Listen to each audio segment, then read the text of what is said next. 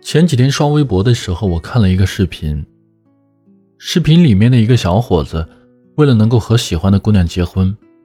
把租来的房子假装成买来的，想欺骗女孩的妈妈。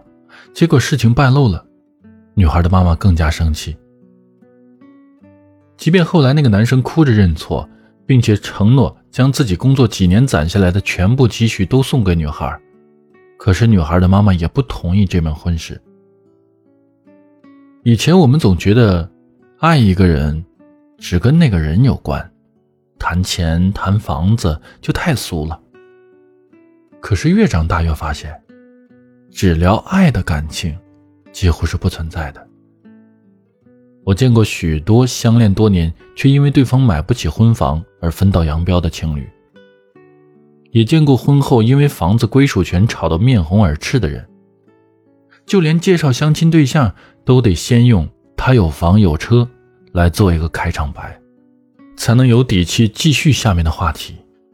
虽然我们并不愿意承认，但房子确实已经成为感情中最敏感也最避不开的话题了。之前在微博上有一个很热门的话题，说杭州一位姑娘在网上发帖称，闺蜜不买房不结婚，租房没有安全感。在评论里面，很多人说这简直说出了大多数人的心声。谈恋爱的时候怎么样都行，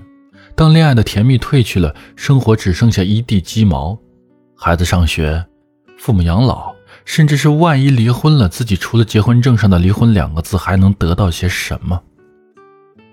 所有恋爱的时候不必考虑的问题，全部都会伴随着婚姻而来，成为两个人不得不马上解决和考虑的问题。而房子，理所当然的被人们误认为能够解决一切烦恼的根源，甚至有人觉得只要有了房子，就一定能过得安稳幸福。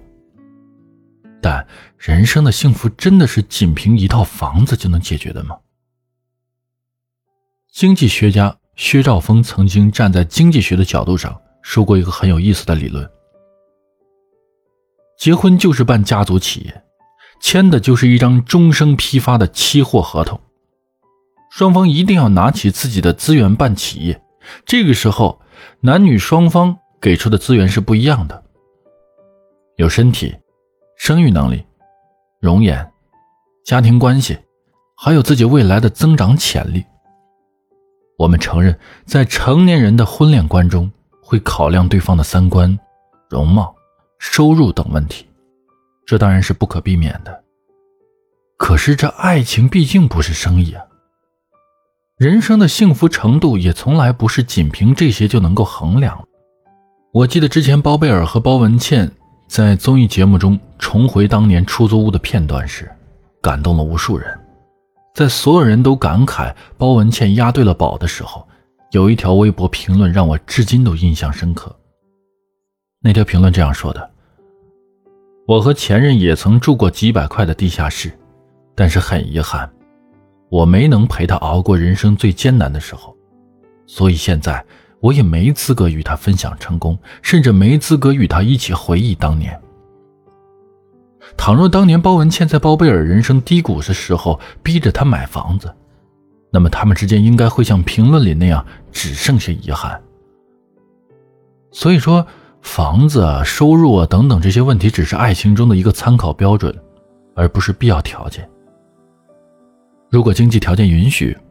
能够拥有属于你们两个人的家，这当然是最好的。但如果明明相爱，明明知道对方有困难，却仍然丝毫不肯动摇的把买房子这件事作为婚姻幸福的唯一考量标准，甚至不惜为错过那个深爱的人，那就真的是太不值得了。能给人幸福感和安全感的，从来都不是那座冷冰冰的房子，而是那个知冷知热、会心疼你的委屈、会在乎你情绪的人。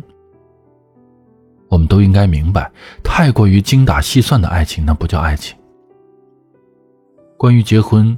到底要不要买房这个问题，归根到底就不是房子的事儿，而是你身边的那个人。他到底是不是真的做好了承担两个人未来的打算？房子虽不等同于幸福，但对于很多女生来说，房子的意义就是家，就是安全感。如果有一个傻姑娘愿意不顾一切，用一生全部的安全感赌你一个不确定的未来，也请你一定要努力给她一个家，给她一份安全感。